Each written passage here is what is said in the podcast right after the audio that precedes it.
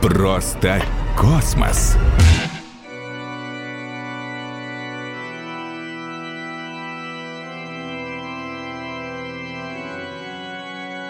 Нужно научиться жить и работать в космосе, а не выживать. Это сказал Пушкин. Не тот романтик Александр, что написал Онегина, а баллистик и конструктор Павел, который намерен зарабатывать на космосе, отправляя туда 700 туристов ежегодно. Я приветствую вас на моем шоу «Просто космос». Кто я? Это не важно. Как неважно имя того мечтателя-миллиардера, который стал инвестором компании Пушкина и забронировал себе место среди первых туристов. Мы на пороге космического клондайка! Раньше космос был открыт лишь профессионалам, а скоро станет доступным для всех. И я верю. Нет, я знаю, российская частная космонавтика будет запускать ракеты не хуже создателя компании SpaceX Илона Маска. Сегодня я это докажу.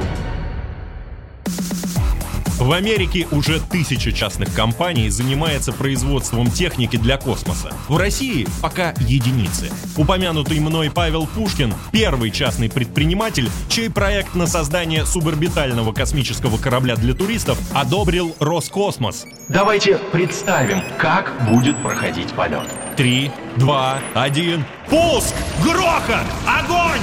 Взлет многоразовой ракеты-носителя. Перегрузка. Тела 6-7 туристов вдавливает в кресло. У некоторых кружится голова. Дышать тяжело. 140 секунд. Полет нормальный. Капсула с пассажирами отделяется от ракеты-носителя, пересекает границу атмосферы и оказывается в космосе! Невесомость. 170 секунд. Капсула на максимальной высоте около 200 километров. Да, МКС в два раза выше, но здесь, на орбите в 200 километров, был Гагарин. Господа туристы, сделайте селфи, помашите ручкой родным. Ваши близкие и друзья смотрят на вас через камеры наблюдения. Это будет грандиозное шоу. А пока в эфире мое шоу. Просто космос. Но уже пора домой. 250 секунд полета. Капсула приземляется в точно рассчитанном месте, как и сама ракета-носитель. Аплодисменты.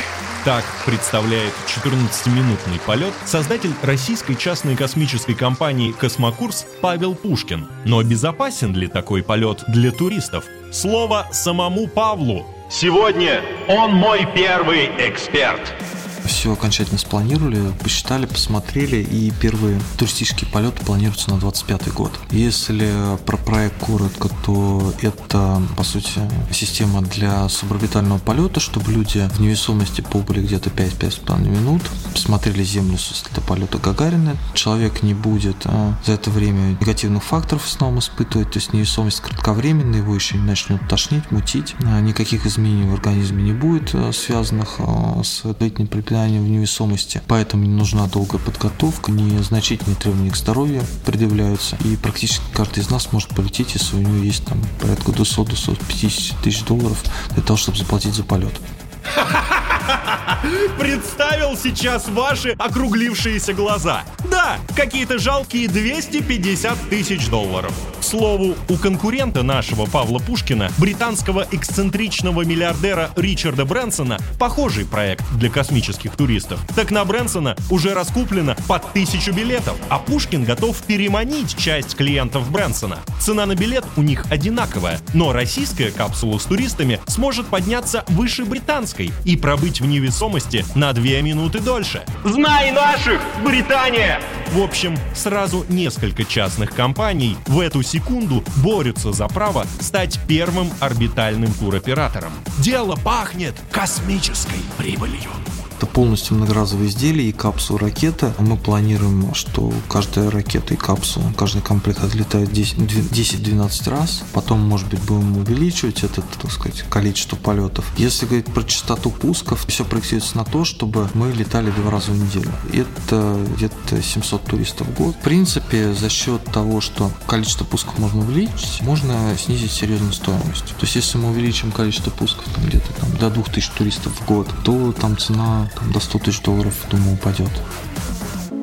Скажу по секрету, компания Павла Пушкина уже разворачивает производственную базу в Подмосковье. Скоро начнутся первые испытания. Но в России еще несколько частных космических стартапов. Отечественная S7 Space прикупила плавучий корабль «Космодром» и намерена запускать с него спутники для телетрансляций. Проект должен максимально удешевить полеты к далекой орбите в 36 тысяч километров, на которой именно эти спутники и работают. Для сравнения, МКС висит на высоте 400 километров. Частная компания Sputniks разрабатывает серийные малые спутники для фотосъемки Земли из космоса. Они смогут отправлять фото каждый час. Не надо ждать неделю, как в традиционной космонавтике. Российская компания Dauria Space вывела на орбиту два малых спутника для зондирования Земли и даже продала их американцам. Сотрудник Dauria Space Виталий Егоров – мой следующий эксперт – в сети его знают как популяризатор космоса под ником «Зеленый кот». Так какие они реальные перспективы космоса как бизнеса для России? Сейчас э, Люксембург, страна с населением меньше Тулы, зарабатывает на космосе больше, чем Роскосмос на космосе тратит. Люксембург, они молодцы, они сели как раз на самую прибыльную часть бизнеса, на ретрансляцию данных. Телетрансляцию, передачу данных через спутники. Если говорить про Роскосмос, э, самая доходная часть у него это продажи двигателей американцам, осуществление коммерческих запусков тех же самых телекоммуникационных спутников и э, извоз американских астронавтов на Международную космическую станцию. Роскосмос где-то зарабатывает, ну, может быть, до миллиарда долларов в год. Это в лучшие годы, что у него были. Хорошо. А как вовлекать и увлекать космосом людей, пока далеких от него? Когда Маск запустил свою Теслу в космос. Куча народу мечтала сесть за руль этой Теслы на место этого манекена, порулить подобные вещи, которые воздействуют на воображение, на фантазию, на мечты людей. Это гораздо важнее, чем каких-нибудь там программ повышения популярности космонавтики. Конечно, самым крутым и самым лучшим способом популяризации космонавтики являются новые достижения. Новое стремление, новые открытия или попытки их совершения. По сути, молодежь куда идет? Она идет за фаном, то есть за то, что им интересно, и за самореализацией. Вот у Маска, например, в компании его SpaceX, там не самая большая зарплата. Работают они часто намного больше, то есть перерабатывают и в выходные, и вечером остаются. Но они не требуют повышения, потому что они делают крутую, интересную работу. Это шоу «Просто космос». И пришло время заявить, что история частной космонавтики в России приняла эстафету от великих фамилий, прославивших нашу страну. В свое время гениальная музыка Сергея Прокофьева была признана революционной, а сейчас в революционном авангарде космических первопроходцев Алия Прокофьева, потомок композитора, учредитель и генеральный директор компании «Галактика». Алия – первый в мире топ-менеджер женщина в этом традиционно мужском бизнесе. Хотя что удивляться? Алия из династии астрофизиков Пулковской обсерватории, негласной астрономической столицы мира. Специально для слушателей моего шоу сейчас Алия раскроет карты и расскажет, как делают большие деньги на космосе.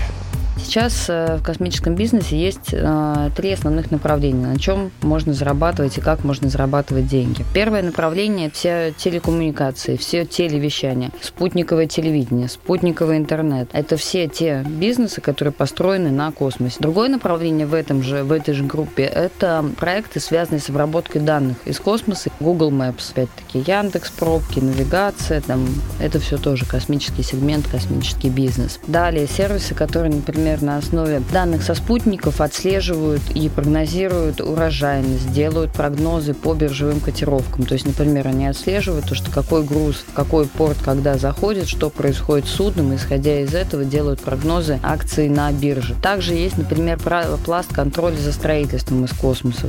Сейчас это применяется в строительстве, я знаю, там в арабских странах, в Штатах, то есть они, они контролируют, как подрядчики выполняют, насколько быстро и эффективно свою работу. Все, что связано связано с пусками, запуском спутников, запуском людей в космос. На рынке сейчас уже становится тесно, потому что появились компании-гиганты, как SpaceX и Blue Origin, так и добавляются сейчас более маленькие стартапы, например, Rocket Labs. Наша галактика тоже у нас есть проект запуска в космос спутников, у нас есть свой ракетоноситель. И это компании, которые предоставляют услуги, ну, по сути, это такси. У них идет борьба за то, кто сделает это дешевле, кто сделает быстрее доставку. Как мы вызываем такси и смотрим, Uber приедет быстрее, Яндекс там. Также вот эти компании, операторы, они также борются вот за такую нишу на рынке. Последний сегмент – это то, что связано, скажем так, с будущим в космосе. Это, например, принтер для печати в условиях невесомости. Это добыча полезных ископаемых с астероидов. Это освоение лунных ресурсов. Уже есть компании в мире, которые на этом начинают зарабатывать деньги.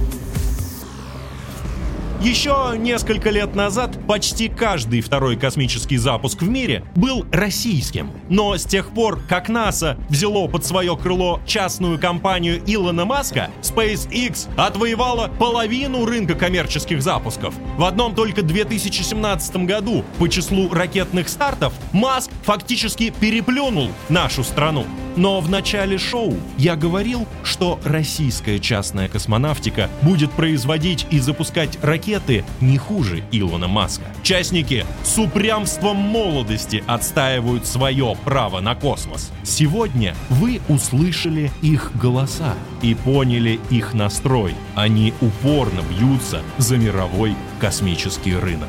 А ведь несколько лет назад точно так же бился за свою мечту тот же Илон Маск. Весь мир называл его сумасшедшим, но у него получилось. Подумайте об этом. Это было шоу «Просто космос». Каждый человек — это космос.